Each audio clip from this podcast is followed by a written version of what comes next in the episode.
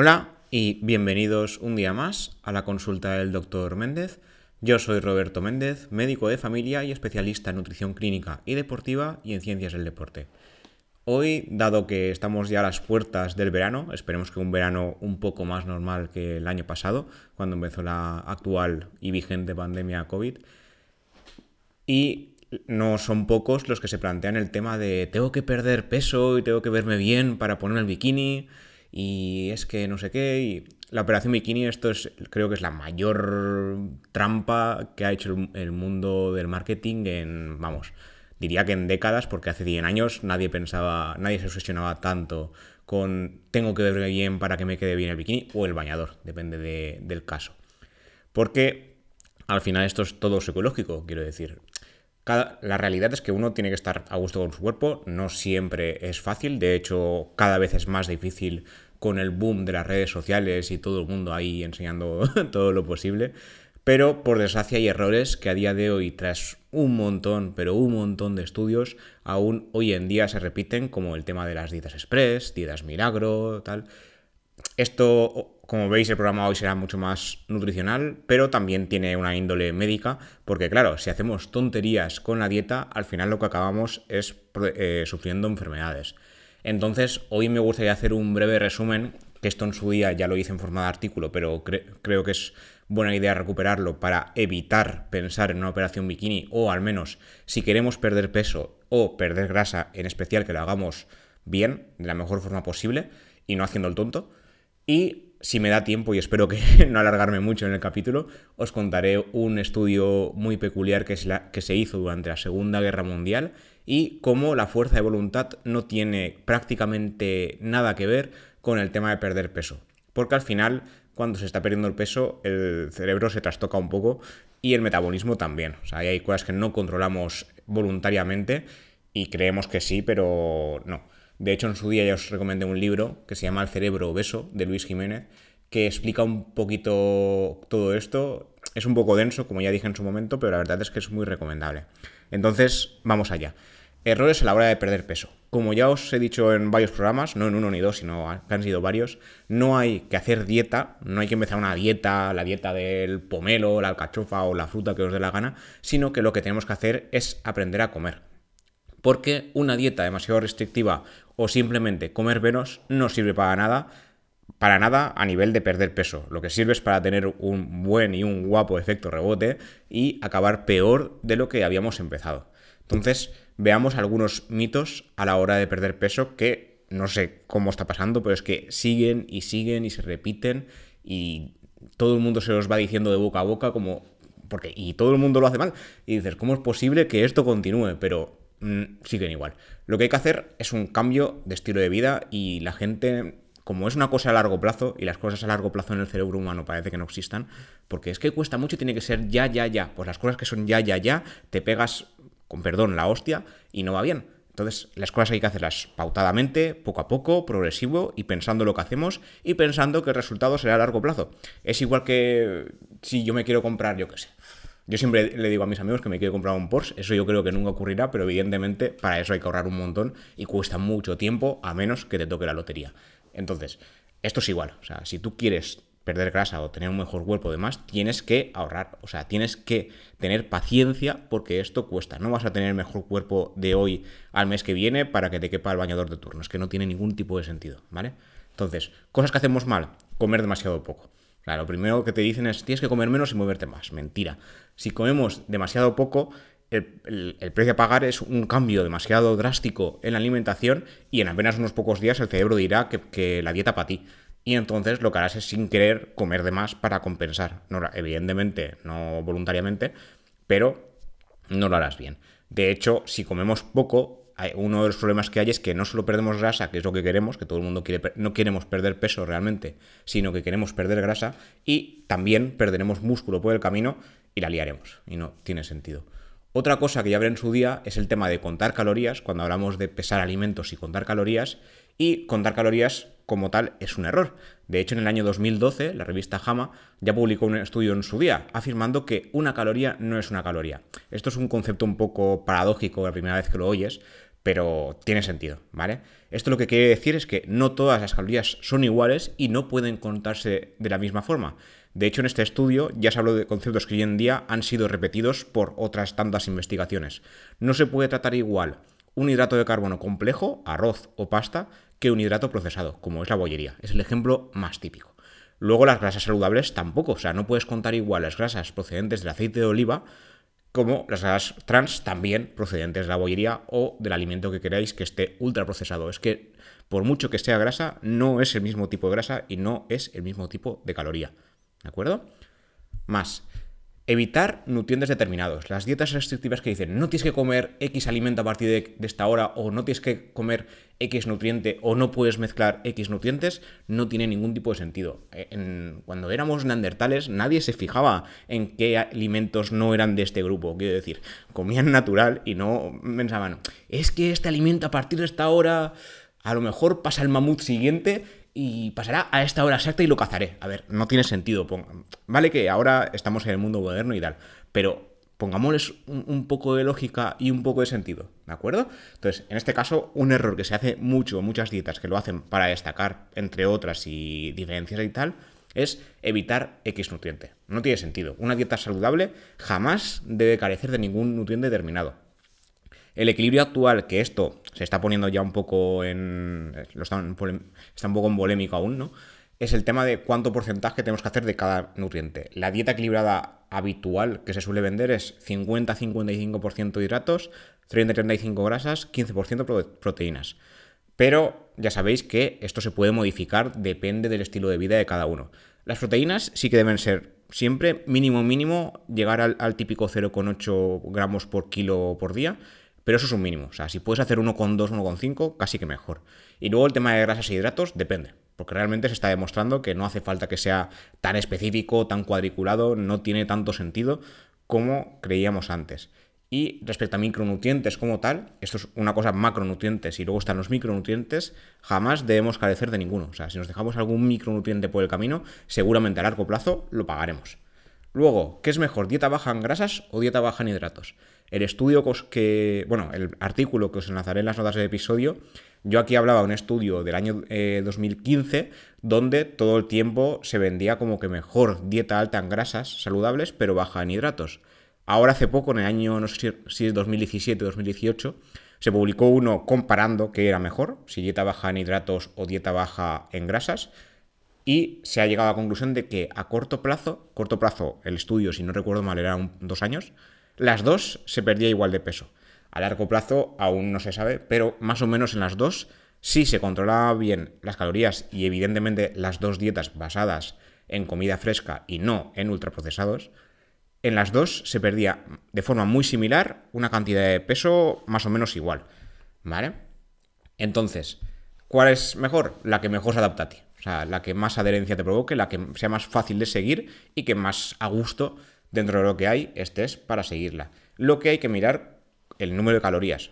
No hay que contar calorías en el tema de. Tiene que ser. O sea, de que da igual la procedencia, pero sí hay que tener un poquito de control. Lo que no podemos hacer es comernos todos los días un pan eh, fresco de masa madre porque es que es natural y es fresco y tal porque vas a engordar.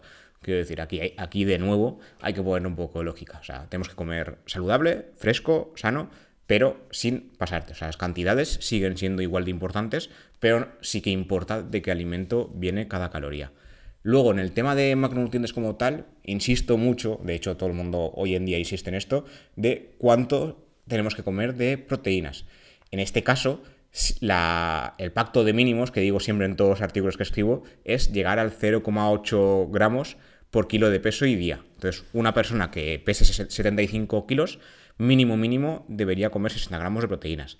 Pero los estudios están empezando a decir que eso es un mínimo y que, de hecho, estamos ahí en la barrera de la desnutrición a nivel de, a nivel de masa muscular.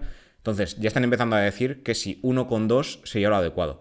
De hecho, ya había un estudio publicado en su día en The Faster Journal que decía que duplicar esta ingesta, o sea, 1,6, debería ser la mejor idea para perder grasa sin perder masa muscular. O sea, cuando hacemos una restricción a nivel de número de calorías y no restricción de nutrientes, cuidado, se tiene que mantener mínimo 1,6 gramos por kilo y por día de proteína a nivel dietético para, y intentar eh, reducir el resto para perder grasa sin sacrificar masa muscular.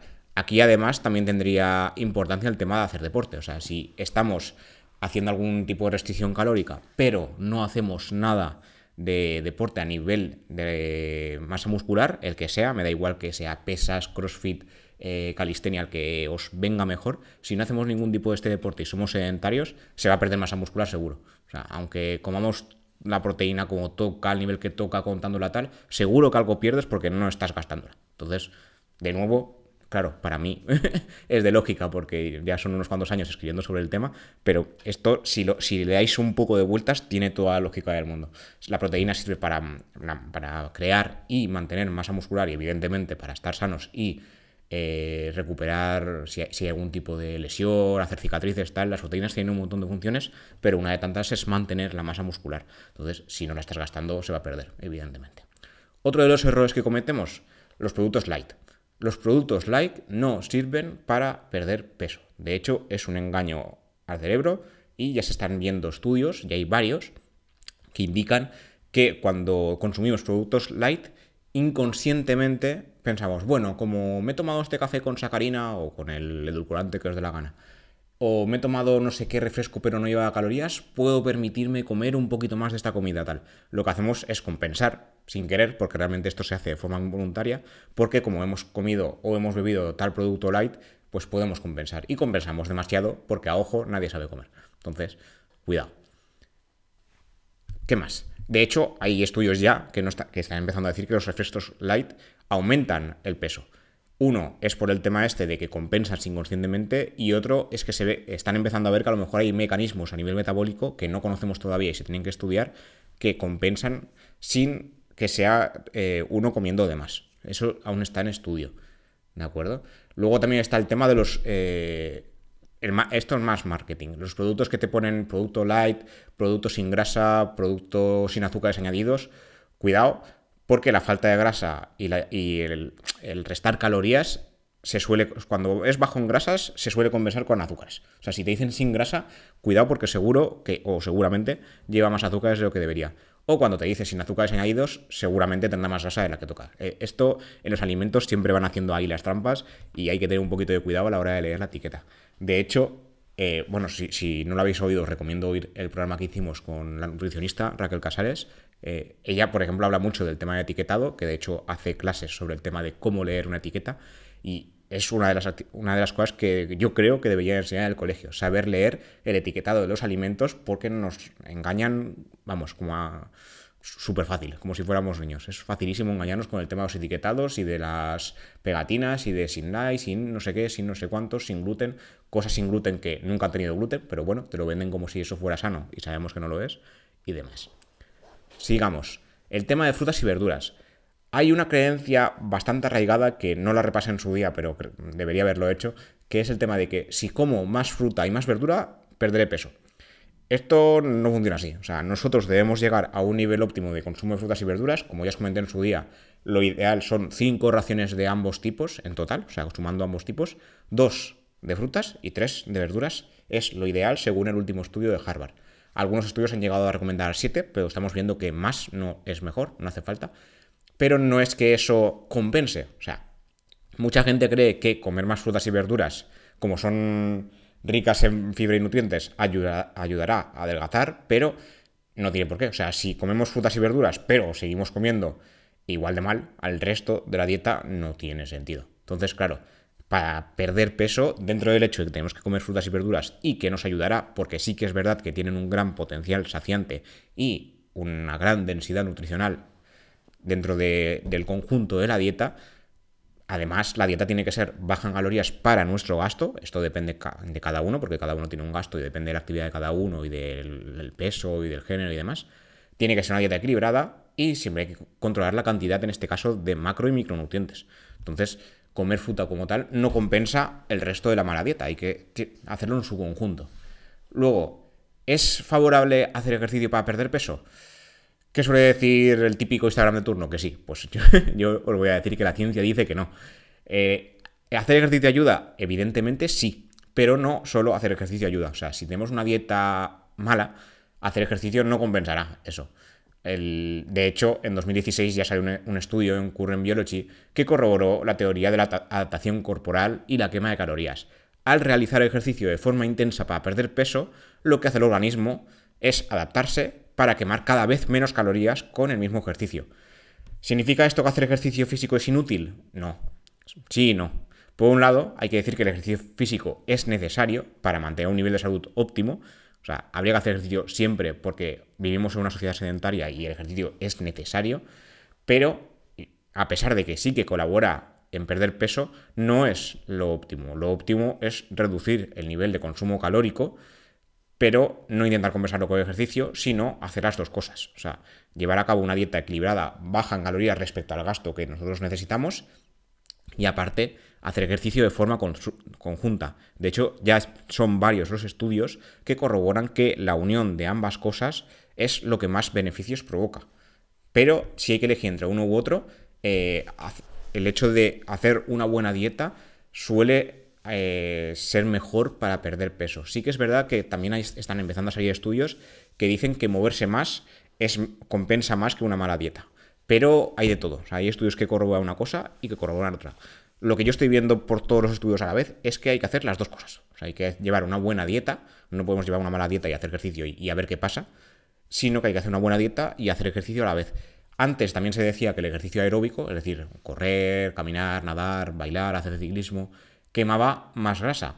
Pero cada vez son más los estudios que dicen que hay que hacer una combinación de ambos, tanto aeróbico como anaeróbico, es decir, tanto caminar, correr y demás, como levantamiento de peso, de la. como quieras, o sea, crossfit, levantar pesas demás. Una, una, combinación de ambos. Y cada vez son más, ahora en los últimos años, los estudios que dicen que el tema de hacer ejercicios de fuerza es mejor que hacer ejercicio aeróbico, porque se mantiene más la masa muscular. Y, en el, y haciendo solo ejercicio aeróbico, solo correr, por ejemplo, tiene más tendencia a perder peso en nivel de ambas cosas, tanto de grasa como de músculo. Entonces, no compensa es mejor mantener la grasa eh, y mantener la masa muscular todo lo posible e intentar perder grasa por otro lado. Entonces, lo ideal aquí también sería la combinación de ambos, un poquito de cada, pero cada vez son más los estudios que abogan por más ejercicio de fuerza que ejercicio aeróbico. Ahí ya, de nuevo, la adherencia de cada uno. A mí, por ejemplo, correr no me gusta. y aún así, cuando he querido bajar nivel de grasa, he hecho solo ejercicio anaeróbico, ejercicio de levantamiento de peso, he comido mejor, en este caso reduciendo el nivel calórico de forma controlada y siempre basado en una buena dieta, y he perdido peso y sin más. Quiero decir, no, no hace falta salir a correr para perder peso, ni mucho menos. Y de, hecho, salir a correr, para quien no le guste, eh, si no tienes una adherencia correcta, puede ir mal. ¿vale? Entonces ahí depende de lo que le gusta a cada uno y, y cómo se sienta cada uno a gusto en el deporte que haga. Luego ya para ir finalizando estos errores, el famoso efecto rebote. ¿Qué pasa con el efecto rebote? Se sabe que hasta mínimo ocurren 4 de cada 10 personas que pierden peso. Con cualquier tipo de dieta que baje las calorías, aunque esté mal hecha, las típicas dietas milagro, se pierde peso. O sea, el primer año, bueno, los primeros meses sobre todo, se va a perder peso sí o sí. Eso ya tenedlo claro, porque que funcione la dieta al principio no es que al principio lo hacemos bien y luego lo hacemos mal. Es que en cualquier dieta que restrinja calorías pierdes peso. Da igual que la dieta esté mal hecha. Pero luego se recupera. Entonces, la mejor Dieta es, como ya he dicho al principio, saber comer, o sea, aprender a comer bien, o sea, aprender a llevar un estilo de vida sano y equilibrado y no hacer dieta y sin más y luego volver a lo otro, eso por un lado, y mantenerse en el tiempo. Entonces, claro, si hacemos una restricción calórica a lo bruto rápido, perderemos peso seguro, pero luego lo recuperaremos. De hecho, en el año 2016, la neurocientífica Sandra Amott intentó explicar en el periódico The New York Times la neurociencia detrás del efecto. En este caso, eh, esta neurocientífica explicó que el organismo humano tiene un cálculo de peso ideal. Es lo que se conoce como en, español punto de ajuste o set point, en el que lo habréis leído, algunos seguramente lo habréis leído mucho en las redes sociales. Este depende de muchos factores, entre ellos la genética, el estilo de vida, pero el cerebro humano lo considera importante. Entonces, si se reduce peso en forma de varios kilos de forma drástica, lo bruto, el cerebro interpreta que el organismo se muere de hambre que esto lo comentaremos luego en el experimento de la Segunda Guerra Mundial. Y lo que hace es llevar a cabo un proceso neurofisiológico para evitar que esto suceda. Entonces, lo que ordena el organismo al cuerpo es quemar menos.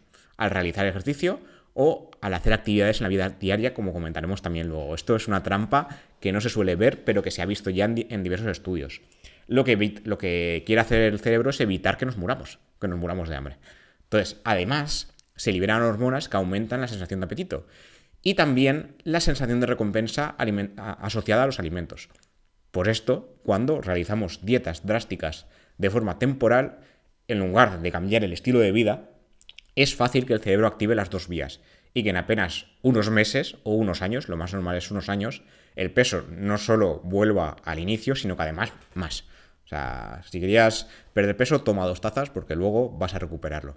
Eso si lo hacemos de forma drástica y sin un control bien. De hecho, incluso controlando bien hay gente que acaba recuperando porque sus vías metabólicas y cerebrales son más potentes que la pérdida que se ha querido llegar a hacer. Aquí la fuerza de voluntad, como os explicaré ahora, no tiene tanto que ver. De hecho, en su día, en la revista iLife, eh, no se, publicó un estudio que no solo confirmó la teoría, sino que la fortalece. Existe un grupo de neuronas específico que regula el apetito, las cuales tienen la misión de reducir la quema de calorías durante el ejercicio cuando se busca perder peso.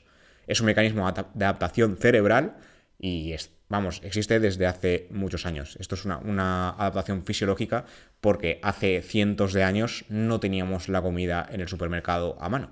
De hecho, los supermercados son de hace nada, de los últimos 100 años o menos. Entonces, el problema es que nuestros cerebros de hace miles de años no, ha evolucionado tanto como la tecnología y se va adaptando a lo que hay. Si le damos menos comida, cree que hay, estamos en riesgo de muerte y se adapta a ello.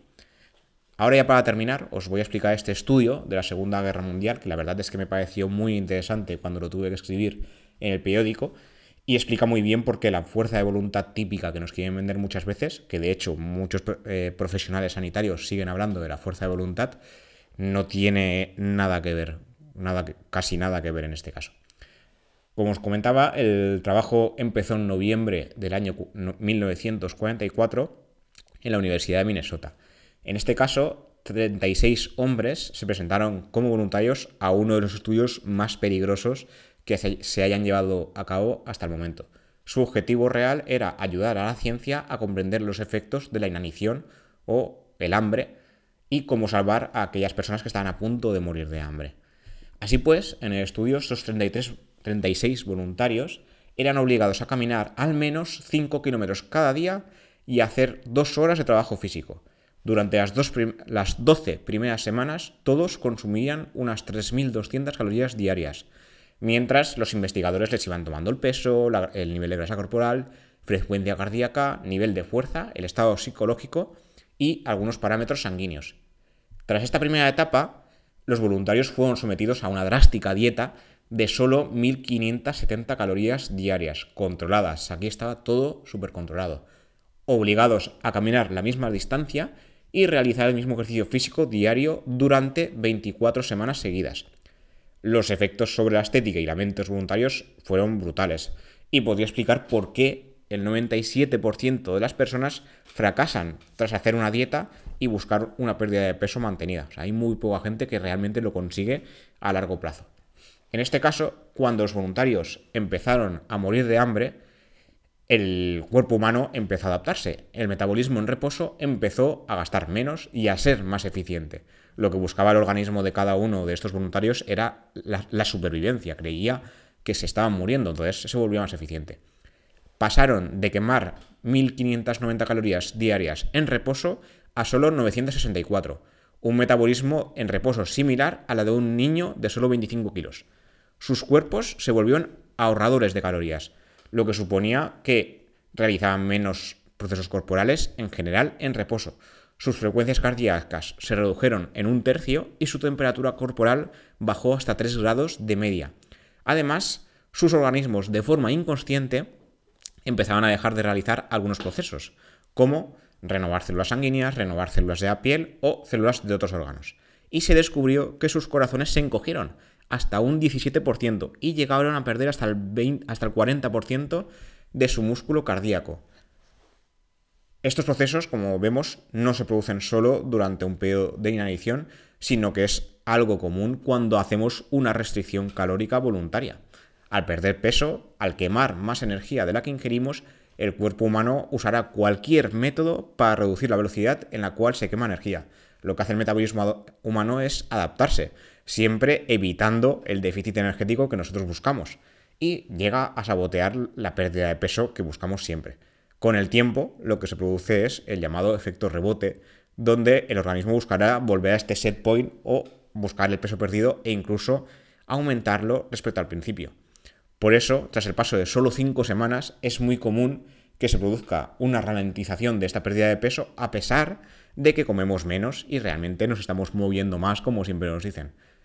En este caso, esto fue lo más curioso del estudio, eh, se producía inconscientemente un menor nivel de movimiento y una obsesión con la comida. Durante el estudio se objetivaba que los voluntarios no estaban realizando sus obligadas caminatas y sus trabajos forzados y cambiaron radicalmente de hábitos. Dejaron de estar activos y se volvían perezosos. Pasaron la mayor parte del día sentados o en la cama. Incluso sus mentes se volvían perezosas. Pensaban con menos claridad y, su gasto, eh, bueno, su flujo energético a nivel cerebral se reducía y su flujo sanguíneo también. De nuevo, esto nos explicaría por qué el, o cómo el organismo humano se adapta al déficit energético reduciendo el movimiento de forma inconsciente. En los estudios modernos se ha descubierto que cuando hacemos ejercicio de forma intencionada para perder peso, el organismo compensa y hace menos movimiento, menos movimiento durante el resto del día. Si por ejemplo durante el día tenemos que subir escaleras, cargar X peso o la actividad cotidiana que, que tenga que ser, el organismo de forma inconsciente te obligará a dejar de hacerlo o hacerlo en menos medida. A nivel mental, en este caso, y también se ha visto en estudios recientes sobre pérdida de peso, los participantes desarrollaron una imperiosa obsesión por la comida. Se sentían siempre hambrientos y sus pensamientos, sueños y conversaciones giraban alrededor de la comida. Tenían antojos. Cuando comían notaban que los alimentos les, eh, les sabían mejor.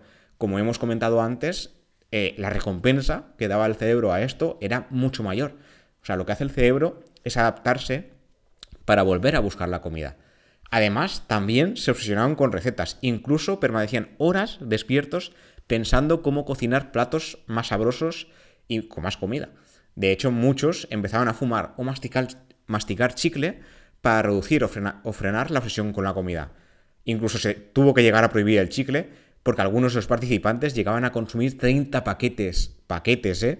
de chicles al día. Una vez más, el organismo se estaba adaptando a la falta de, comida, al hambre. Para finalizar, está el nivel psicológico. El hambre destruye la mente. A nivel psicológico se descubrió que los voluntarios se volvieron irritables, deprimidos y tristes. Además, tenían pesadillas, dejaban de disfrutar con las películas de comedia y reaccionaban mal a cualquier evento diario. El hambre se sabe que suele producir irritabilidad y descontento y mejora al comer de nuevo. De hecho, como ejemplo personal os diré que yo hace antes de la pandemia hice un viaje, llegamos muy tarde en el tren y demás, yo soy bastante, digamos, estricto para los horarios y siempre más o menos eh, como desayuno, meriendo a unas horas más o menos en un rango determinado y ahí se estaba haciendo súper tarde y mis amigos me llevaban a, ver unos monumentos allí por donde estábamos de viaje y yo me di cuenta de que estaba súper irritable porque tenía hambre y no había comido hacía horas y eso que yo he hecho varias veces ayuno intermitente y lo he llevado bien pero porque lo hacía conscientemente y porque quería pero en ese momento quería comer y yo digo a mí dadme de cenar, porque me da igual ir a visitar nada. Hasta que no coma nada, no lo voy a disfrutar. Y además es que me notaba triste, me notaba irritable y reaccionaba fatal. Y digo, ¿por qué estoy reaccionando así? No podía controlarlo. Y estos sentimientos se, eh, se hacen cada vez mayores cuanto más hambre tienes. Y este estudio también lo dice. En este caso, todos estos efectos son en realidad beneficiosos si uno se muere de hambre. O sea, lo que busca el organismo es no morirse de hambre, es evitar llegar a la muerte. Pero en este caso, si lo que buscamos es perder peso, pues eh, nos están poniendo una piedra en el zapato y no vamos a perder peso porque vamos a, acabar en el peso de antes o peor. Entonces, el tema de la voluntad, como estamos viendo, no sirve para nada porque el cerebro cambia. El metabolismo se ralentiza, o sea, no se ralentiza, se hace ahorrador, se hace eficiente y el cerebro nos manipula para estar pensando siempre en comida se, hace una liberación hormonal a lo bruto para que busquemos comida, para que tengamos más hambre, y cuando comemos eh, la recompensa cerebral es mucho más potente que antes de hacer dieta. Entonces, lo de la voluntad es una mentira, una mentira grande que se ha ido repitiendo una vez tras otra, pero los estudios, sobre todo este, que es el más potente al respecto, nos han ido diciendo que no es verdad. ¿Vale? Y creo que es todo lo que os quería contar por hoy. Me he ido mucho del tiempo, llevamos media hora aquí pero espero que sea de utilidad. Eh, esta semana creo que eh, por falta de tiempo este será el único capítulo que haga. La semana que viene espero poder volver a los dos capítulos semanales habituales, pero creo que con este tendréis más que suficiente porque la verdad es que ha estado bastante extenso y creo y espero que muy interesante. Espero que os guste. Cualquier duda, pregunta, cualquier tipo de feedback que me queráis dejar, como siempre, será bienvenido. En este caso en los comentarios de iVoox o de Apple Podcast. Y como siempre, se agradecen las suscripciones a nivel de Spotify, iVoox, Apple Podcast, Google Podcast o la plataforma que uséis para escuchar esto. Como siempre, muchísimas gracias por escuchar, por estar siempre ahí. Cada vez somos poquito a poquito más. Y nada, como siempre, nos vemos en el próximo capítulo, en este caso la semana que viene. Hasta la próxima.